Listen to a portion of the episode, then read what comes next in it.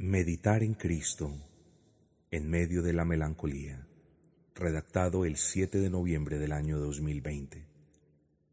Amigo, ¿tienes algún tipo de aflicción o padeces de cierta melancolía? Es un gozo saber que, sin merecerlo en lo más mínimo, aquella impagable deuda a causa de nuestro pecado fue saldada mediante la más pura y sublime manifestación de amor divino en aquella fría cruz. Yo arguyo que parte de la melancolía, como solían llamarle los puritanos a la depresión o a lo que hoy se conoce como depresión entre los hijos de Dios, tiene como raíz la poca dedicación y persistencia en contemplar la persona, vida, obra, muerte y resurrección de nuestro Dios, Rey y Señor Jesucristo. Si la angustia y el temor han de ser disueltos, solo podrán serlo por la gracia de Dios, y si la gracia ha de ser dispensada, lo será a través de medios entre los que es apropiado destacar la contemplación de las verdades de la palabra de Dios. ¿Podrías acaso considerar a Dios negándose a derramar su santo bálsamo de paz y sosiego sobre tu alma cargada y atribulada cuando meditas, por ejemplo, en su incuestionable disposición para dejarlo todo y venir a entregarse voluntariamente por ti? ¿O creerías que Dios se negaría a darte la gracia cuando tú meditas en su santa abnegación con la que se hizo como tú? ¿O en su infinito amor con el que soportó toda suerte de maltratos vejámenes y humillaciones mientras vivió en este mundo caído?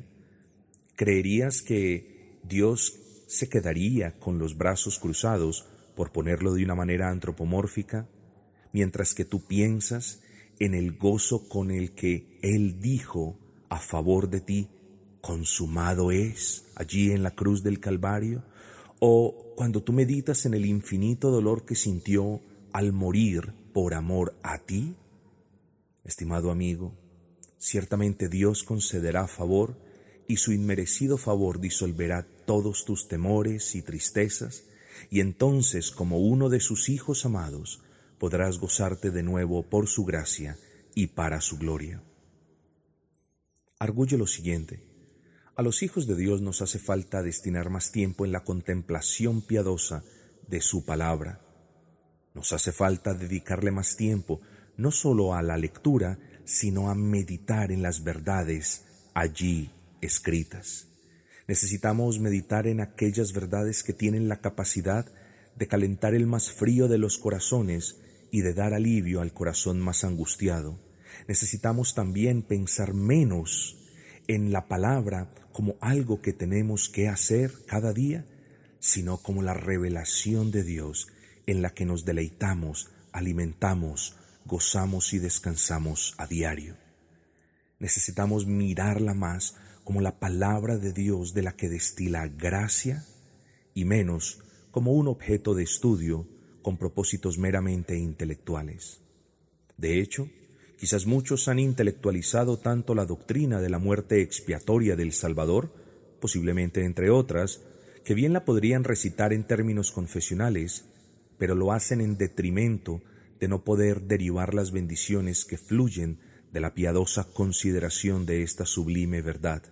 De ahí que el estudio más productivo de teología no es aquel que tiene como propósito coleccionar conocimiento, sino que es aquel que tiene como propósito poseer ese conocimiento con el fin o con el deseo de vivir de una manera más piadosa poniéndolo por obra.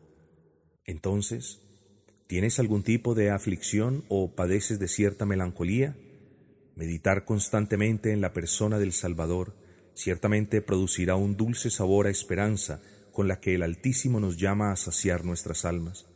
Pensar en la magnitud de la deuda que por gracia Él saldó a nuestro favor, seguramente llenará de gozo nuestros corazones y nos conducirá por las sendas de una vida obediente y agradecida pero ser conscientes de que todo lo que Él hizo lo hizo por amor a nosotros y para que nosotros fuésemos bendecidos por Él y en Él, es algo sencillamente tan, tan sobrecogedor que pronto el alma acongojada caerá en la cuenta de la pequeñez de sus aflicciones y también de lo injustificable de sus frecuentes melancolías.